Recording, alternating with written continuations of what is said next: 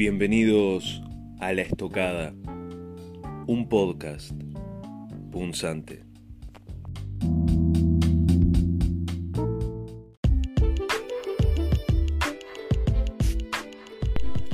Pensando en la coyuntura, el segmento de actualidad de La Estocada.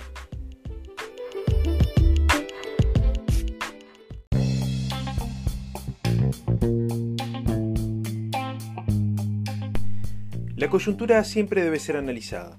Para poder comprender eh, nuestro presente, necesitamos analizar, necesitamos aprender, necesitamos asimilar lo que sucede día a día.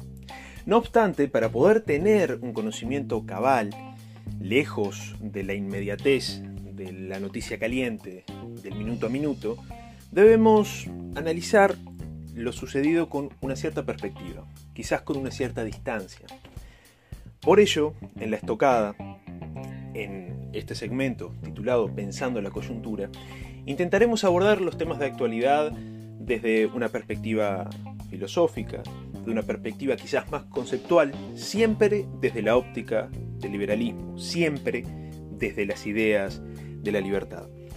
En esta oportunidad, en esta primera entrega, trataremos tres temas. El primero, el paro de principios de esta semana realizado por el sindicato de ANCAP en la refinería de La Teja.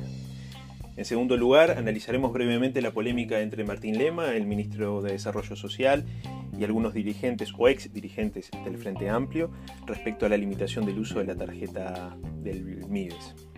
Y en tercer lugar, haremos algunas consideraciones muy breves y muy generales respecto a la ley de urgente consideración, a la luz de que los promotores del referéndum de los 135 artículos alcanzaron las firmas necesarias para someter este articulado a consideración de la ciudadanía.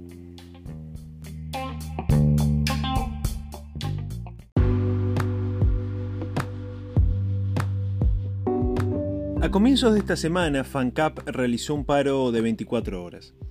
La medida consistió en la detención de la refinería de La Teja, algo que no se veía desde 1973. Los daños que podían derivar de este acontecimiento eran previsibles, aunque incuantificables. Lo esperado terminó ocurriendo. El paro produjo una falla con pérdida millonaria. Según informa el diario El País, como resultado del alto a las actividades de la planta, se produjo un desperfecto en la válvula del reactor de cracking catalítica. Algo que para Omar Paganini, el actual ministro de Industria, es un problema grave y con consecuencias económicas para el país, puesto que la producción de nafta y, gas y gasoil se verá afectada sensiblemente. El tiempo de reparación aún no se puede determinar con precisión, aunque las autoridades de ANCAP estimaron, según el diario El País, que el proceso podrá insumir entre unos pocos días y unas tres semanas, dependiendo de la complejidad del desperfecto. Aún no es posible determinar con precisión las pérdidas, aunque se sabe que serán millonarias.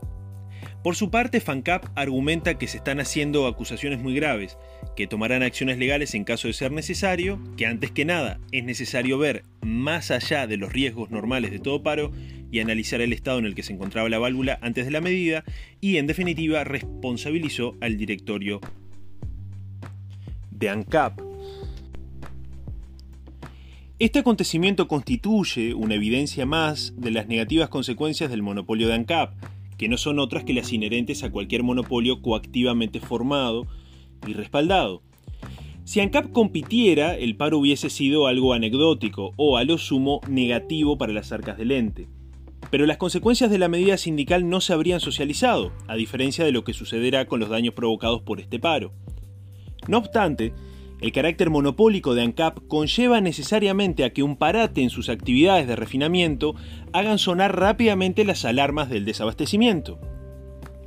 La situación se agrava especialmente si tenemos en cuenta que solamente la propia ANCAP puede importar petróleo crudo y carburantes, puesto que el artículo primero de la ley 8764 le concede el derecho exclusivo a realizar tales actividades. Por ello, el senador Manini Ríos incurre en una amarga combinación de cinismo y deshonestidad intelectual cuando escribió a través de su cuenta de Twitter lo siguiente. Paros extorsivos en los frigoríficos. Paros extorsivos en el puerto, en el transporte, en la refinería. ¿No será hora de ponerle límite a tanto atropello? Lo que el Nobel senador parece desconocer es que la potencia extorsiva del paro del sindicato de ANCAP no está en el paro en sí mismo, sino en el monopolio del que goza el ente estatal. Los trabajadores que efectivizaron la ocupación sabían de sobra que si ocupaban la planta de la teja, el daño que podían provocar era incalculable. Pero el alcance del daño se explica únicamente porque todos dependemos de la actividad de ANCAP para poder abastecernos de combustibles. No obstante, el propio Manini Ríos se opuso a la desmonopolización contenida en el anteproyecto de la ley de urgente consideración, alegando que la misma significaría una pérdida de autonomía y un posible colapso. En otras palabras, Manini, así como toda la clase política, es cómplice de la extorsión al oponerse a la derogación del monopolio que ejerce ANCAP. Durante la conferencia de este viernes, FANCAP puntualizó que el paro fue parte del plan de lucha en defensa de la industria cementera estatal, dado que el gobierno tomó la decisión de transitar un camino con privados, algo que es claramente una privatización que contraviene la opinión popular del referéndum de 2003.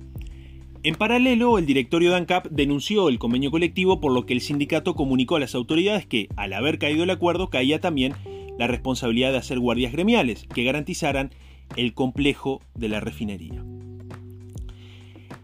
Esta postura de FANCAP demuestra el carácter profundamente estatólatra y colectivista del sindicalismo uruguayo, fundado en una desconfianza radical de la actividad privada y una idolatría de todo lo que sea público. Por otro lado, este acontecimiento evidenció además la impunidad con la que se pueden ejecutar las medidas de huelga, Va de suyo que el costo de la medida sindical la pagaremos todos los uruguayos. Ello no es novedad. Pero lo que sí es urgente pensar y repensar es el marco jurídico aplicable a los sindicatos, así como también la responsabilidad que ellos poseen cuando sus actividades generan daños a terceros. No es justo que los contribuyentes paguemos los platos rotos. Siempre.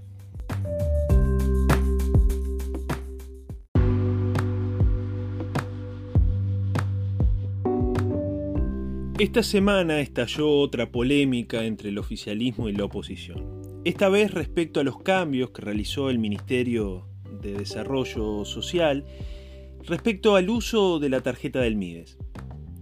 El proceso de adecuación de la tarjeta Uruguay Social del MIDES, escribe el diario El País, para que se use solamente en comercios que trabajen con rubros de alimentación, higiene personal y limpieza del hogar, disparó un enfrentamiento entre el ministro Martín Lema y dirigentes frente amplistas que lo acusaron de prejuicio de clase. Lema respondió que las acusaciones no hacían otra cosa que develar un doble discurso, porque en los gobiernos del Frente Amplio conceptualmente se planteó exactamente lo mismo. El ministro señaló que se han detectado gastos en talleres mecánicos, academias de choferes, comercios de cotillón, veterinarias y servicios de televisión para abonados. Es particularmente interesante leer la opinión de Juan Pablo Labat, ex director de evaluación eh, del Ministerio, es decir, del MIDES durante la última administración del Frente Amplio, que aparece también en la edición de hoy viernes 10 de diciembre del diario El País. Dice Labat, este planteo del ministro Lema se basa en el prejuicio, en ese imaginario de un individuo pobre que todo el tiempo quiere estafar al Estado. Y no es así, hay vivos en todos los estratos sociales, desde el que va de impuestos hasta el que accede a beneficios que no le corresponden. El anuncio solo sirve para que aplaudan en las redes sociales los que piensan que los pobres son un estrato de la sociedad detestable que vive a costa de los impuestos que paga la gente honesta, es decir, sirve para alimentar el prejuicio. Es el mismo imaginario que piensa que el Estado le da más plata a los pobres. Eso es falso. A los estratos medios y altos el Estado les da a través de la renuncia fiscal lo da en los servicios que le llegan. Yo creo que e-, esta opinión de Labat eh, resume de una manera magnífica la idiosincrasia de la izquierda. Es decir, este desprecio, esta falta de cuidado enorme por el dinero público y esta especie de prejuicio de clase, que al parecer quienes tienen el prejuicio de clase son ellos, no el oficialismo. Es decir, esta especie de desconfianza, esta especie de eh, preconcepto respecto a la clase media y a la clase rica, es una especie de leitmotiv en el razonamiento de la izquierda. El uso de la tarjeta Mides en cuestiones que no sean de extrema necesidad es obviamente una forma de utilizar dineros públicos en cubrir necesidades que no sean inmediatas. Si el objetivo de la tarjeta Mides, que en mi opinión ni siquiera debería de existir, pero si existe, debería estar destinado o debería, debería utilizarse para que aquellas personas que por su situación socioeconómica no pueden acceder a bienes de primera necesidad pueden hacerlo a través de recursos brindados por el Estado. Por lo tanto, es plenamente razonable que el Estado fiscalice, que el Estado controle cómo se utiliza el bien público. No solo que es una potestad del Estado, sino que debe ser un deber del Estado. Por lo tanto, poner a una medida de fiscalización, que además parece ser bastante razonable, como, como, un, prejuicio de clase o como una forma de estigmatizar a las clases menos pudientes, no supone más que una chicana política que además refleja un preconcepto, un prejuicio realmente absurdo, realmente negativo, realmente nefasto de la izquierda de este país. El dinero público hay que protegerlo, hay que cuidarlo, porque en definitiva es el dinero de los contribuyentes. El Estado no crea riqueza, el Estado lo único que hace es absorber de manera parasitaria la riqueza que crean los privados.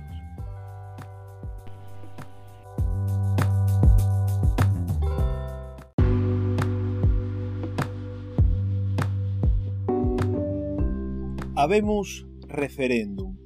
Finalmente la Corte Electoral oficialmente anunció que los promotores del referéndum contra la ley de urgente consideración alcanzaron el 25% de firmas necesarias para llevar a consideración de la ciudadanía 135 artículos de esa ley. En las próximas ediciones de la estocada trataremos, en la medida de lo posible con cierta profundidad, el articulado que será sometido el 27 de marzo a referéndum. Antes de realizar esta serie de entregas, me gustaría hacer algunas puntualizaciones. La ley de urgente consideración no deja de ser una ley cosmética. Es una ley que si bien tiene algunos puntos interesantes, que avanza en cierto sentido hacia, las libertades individuales, no deja de ser una ley que mantiene el status quo de este país.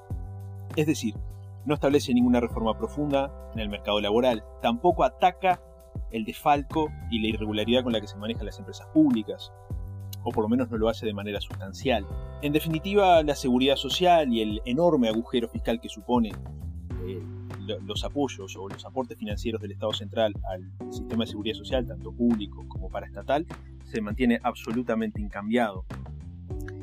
En definitiva, la ley de urgente consideración no es ni una ley salvadora, ni tampoco votar el no supone defender las libertades, ni tampoco, como en su momento el senador Botana afirmó en un programa de televisión, eh, si se deroga la ley de urgente consideración vamos a volver a un estado prácticamente de anarquía o la seguridad se va a ver, o la seguridad pública se va a ver gravemente comprometida.